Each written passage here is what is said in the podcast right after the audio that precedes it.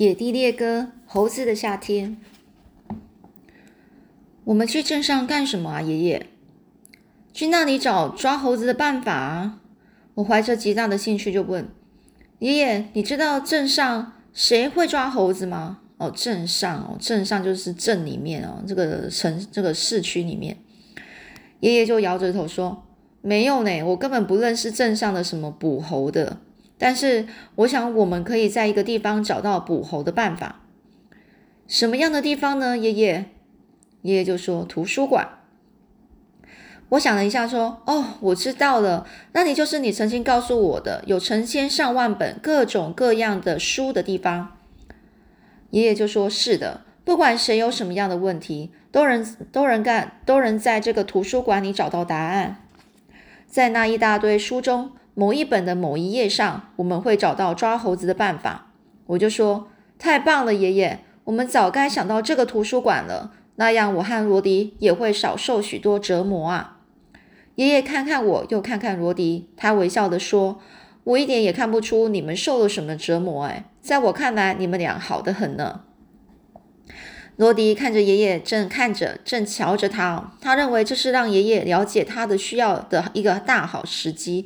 于是呢，罗迪呢，他呢就把那个大尾巴呢开始抽打着地面，接着又张开嘴狂吠起来，把鸡棚的小鸡都吓得跑了出去。爷爷就说：“这究竟是怎么了？”罗迪的声音有些悲伤啊。他呢就转身跑向百货店，在门廊下停住。然后呢，他回头看着我们，再次狂吠起来。爷爷皱着眉头，有点惊讶的就说：“谁惹的他呢？”我忍不住就抿着嘴，轻声笑了一下。我太了解罗迪在对爷爷说什么了，我就说：“爷爷，别理他，他就是想要一块肉皮。”看着罗迪在门廊里面上窜下跳，爷爷就说：“他知道肉皮放在哪里哪里。”算了。我们最好呢，还是在他急疯了之前给他一块吧。那接下来呢？啊，继续故事哦。我答应爷爷呢，要做好准备，等着他一起去镇上转一圈。可是，一到夜里呢，我就把这件事忘到脑后了。第二天早上呢，当爸爸走进我的房间时，我还在呼呼大睡。我急忙跳下床，飞快的套上衣服。当我走进厨房时，惊讶的看到全家人已经都在里面。妈妈在准备早餐，黛西坐在桌旁，而爸爸和爷爷在喝着咖啡。我就往洗脸盆里打水时说：“好家伙，这么一大清早，大家都忙成一团了。”妈妈就看着爷爷说：“爸，我从来没听过比这更荒唐的事。像您这样的人也真是少有，还要去镇上查什么猴子的书。”爷爷哼着鼻子，不屑一顾的就说：“啊，哪有什么荒唐？怎么抓猴子？我可是一窍不通啊！说不定在图书馆的哪本书上，我们会学到一一两招呢。不管怎么说啊，试一试还是值得的。”黛西就问呢：“爷爷，你以前去过图书馆吗？”爷爷有点不好意思的就说：“没有，我从来没去过。但我知道谁都可以去图书馆，而且干什么事都会有第一次嘛。”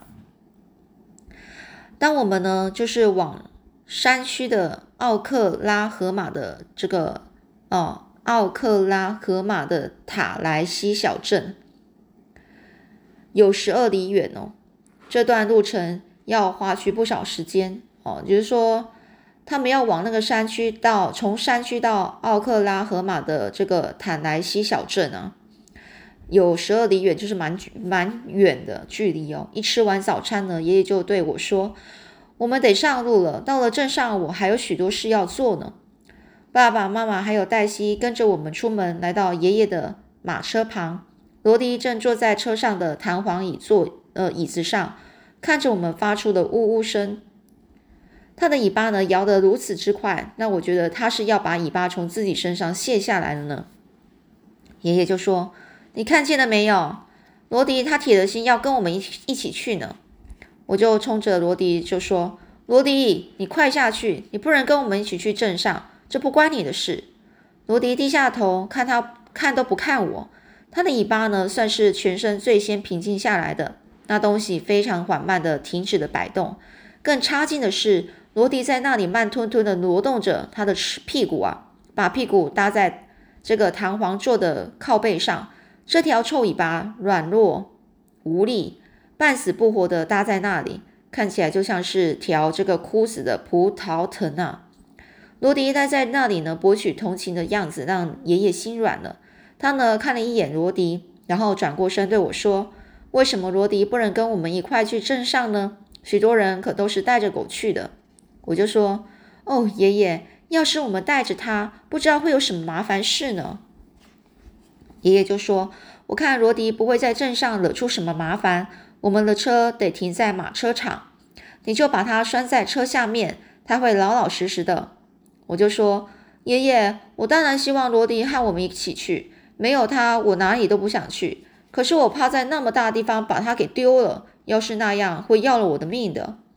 罗迪知道我们正在谈论他，他轻轻的，就是呻吟了一声，便躺躺倒在这个呃弹簧座上，而且呢，还闭上双眼。他肯定是紧张的屏息着，全身一动也都不动。他这副可怜样啊，还真是打动了所有人了呢。我就抬起头说：“好吧，我不反对了。他可以和我们去，虽然我不喜欢，根本就不喜欢这样。但愿一切都顺顺利利吧。”爷爷呢，就爬上了马车，抓住缰绳就说：“我们得上路了，这事情浪费我们不少时间了。”妈妈就像天底下所有的母亲对她要出门的孩子那样，走过来千叮千叮咛万嘱咐。什么做事情呢？要像个好孩子，要听爷爷的话，要洗脸，别忘了梳头。临睡前呢，别忘了祈祷，等等等等等。我只是呢，就站在那里听着，直接的就直接等到妈妈讲到讲的快要喘不过气来，我才说：“妈妈，有时候我真是不明白你，每次你让我出门去百货店时，哪怕是两件或三件事情，也总是要把它写在这一张纸上。”但是现在我要出远门了，你对我说了上万件要做的事，却不给我写下来，这是为什么呢？妈妈，我就是有十个脑袋也记不起这么多的东西啊。妈妈就笑了笑说：“我也不指望你能够做到我所要求的这一切。假如你能够做到其中的一小部分，我也就谢天谢谢天谢地啦。”黛西呢，咯咯的笑着说：“杰伊贝利，你要是脖子上……”哦，脖子上头长着十个脑袋，一定很有趣。好家伙，你怎么不稍稍想象一下？除了我以外呢，所有的人都笑个不停，一直笑到爷爷对那几匹马呢吆喝着“呵呵”的这时候，黛西在后头叫着说：“杰伊贝利，你可别忘了我的丝带。要是你忘了，那就最好不要回家啦。”我根本就不回头看他。我们沿着山路边缘呢走了一小段路。然后向右拐，然后就直接插向那片河边的洼地。还没等到我们走到那里，就发现前面出了什么状况。野兔、松鼠、土拨鼠和这个安兔呢，整个飞快的穿过道路，还有一只母鹿带着一只小花鹿也跳跃着穿了过去，消失在密密的树丛里。罗迪如坐针毡哦，如坐针毡就是非常警戒。每当有什么动物稀稀疏疏的想着穿过路上，他的耳朵就竖着非常笔直。他在马车的座椅上坐立不安，呜呜咽咽的出着声。显然呢，他想去追捕猎物，心里呢急着是火烧平原哦。我理解罗迪此时的感受，又禁不住对他感到又窝心又喜爱。我就说：“我知道你的想法，伙计，但我得假装好像你什么都没听见、没看见。”我可没工夫停下来让你去捕猎啊！爷爷开心的笑着说：“我在这地方啊，还没有见过这么多野味呢。等我们抓住那些猴子之后，或许我们可以花上三到两天的功夫，好好的来场一场，来上一场打猎。”我立即就响应了，就说：“我喜欢打猎，爷爷，罗迪也喜欢。”在洼地里呢，大约走了一半路，走了一半路的时候呢，这条路。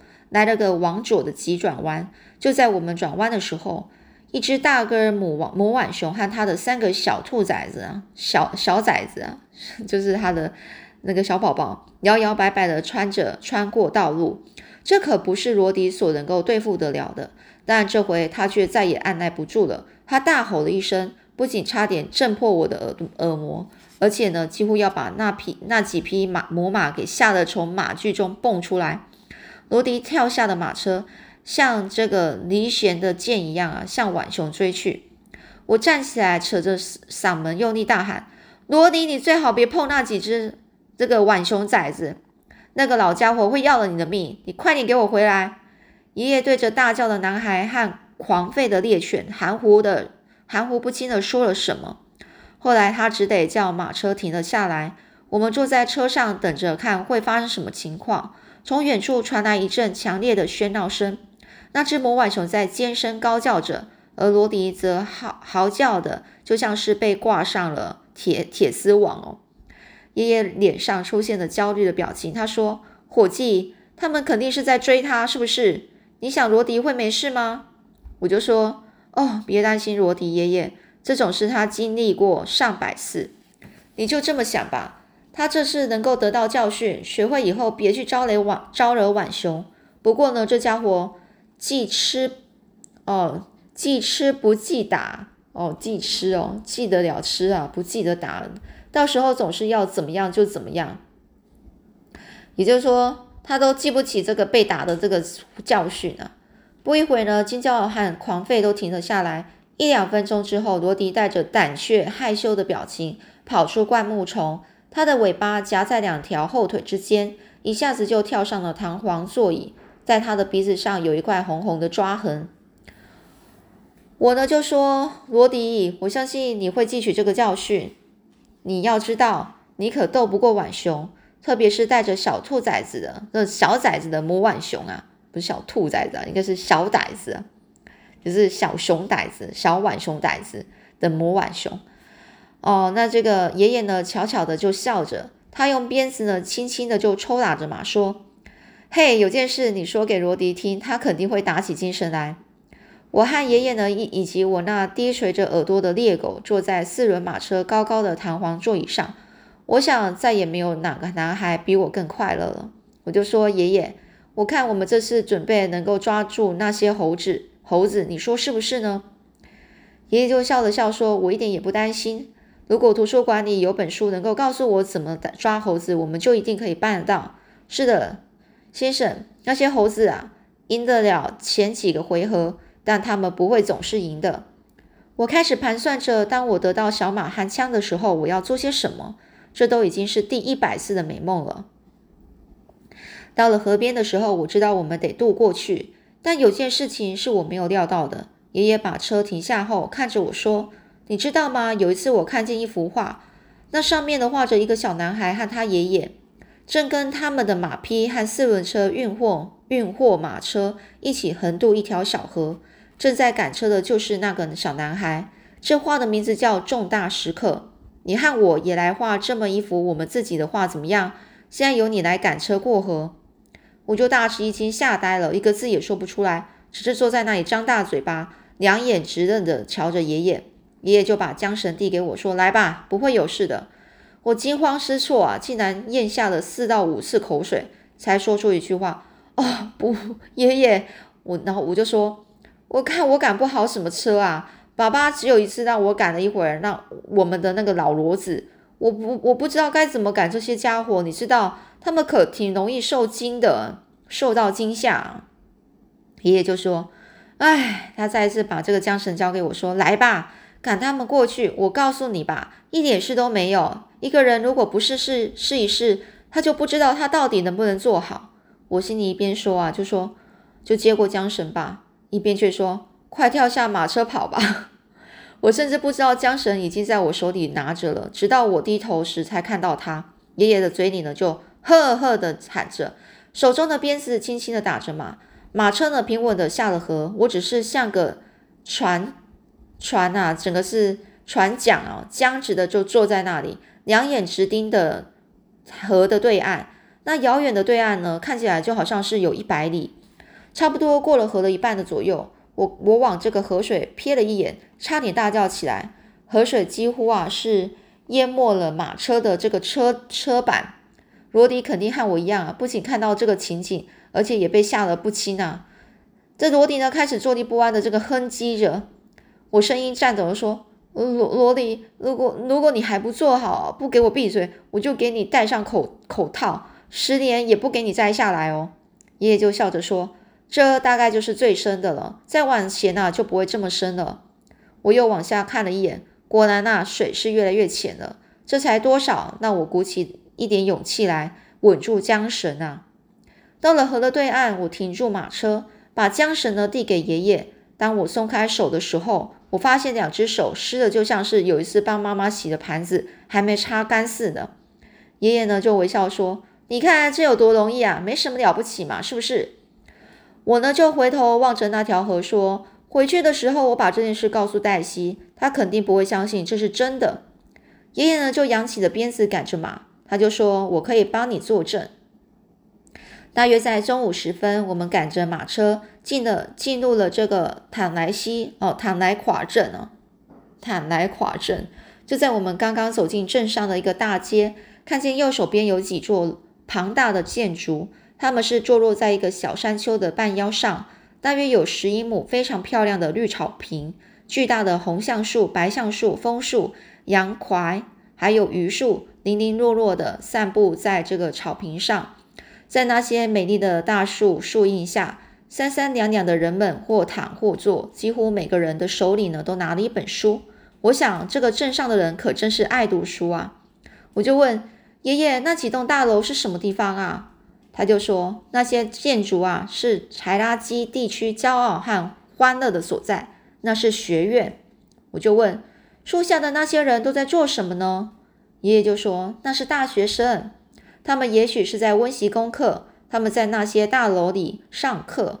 我就说，那里倒是个上学的好地方诶，要是在教室里学的腻了，还可以出来坐在这个树底下。我想我喜欢去那里。爷爷就说：“我希望我能够活到看见你走进这所学院的那一天。你喜欢那个大学吗？”我就说：“我喜欢。”爷爷，离那所学院不远呢。我们走过了一条小河上的一座桥。桥上一个牌子上写着“熊河”哦，就是大熊的熊，呃，那个诶，浣熊的熊，哦，贝尔的那贝尔熊河。爷爷就说这是一条主要街道。塔莱垮呢，塔塔莱垮是一个很美的镇子，然后就是说它是一个很美的镇哦，一个小镇，而且它还是柴拉基地区的县府，县府所在，就政府的所在的地方。我从来没见过这么多房子，它们有大有小，其中一些是两层楼房。这些房子沿街而立，排得那么紧密，看起来就像是连针也也插不进去啊！我也没见过这么多的人，他们四处乱转，有的往商店里进去，又有的是从商店出来，还有些人在街上来来往往。我还听见婴儿的哭声和孩子们的笑声。有个男人呢，和他男男人。看他的就是男生哦，男男人呢，和他的妻子从我旁边走过，他们后边呢跟着那么多的孩子，就像是一大窝鹌鹑，就是鸟哦，到处都看得见这个运货的四轮马车、轻便马车、装有弹簧座椅的四轮马车，以及背着鞍子的马匹。他们有的是拴在栏杆上，有的是沿街走着，一些狗在汪狂叫，项圈呢也在叮叮当当的响着。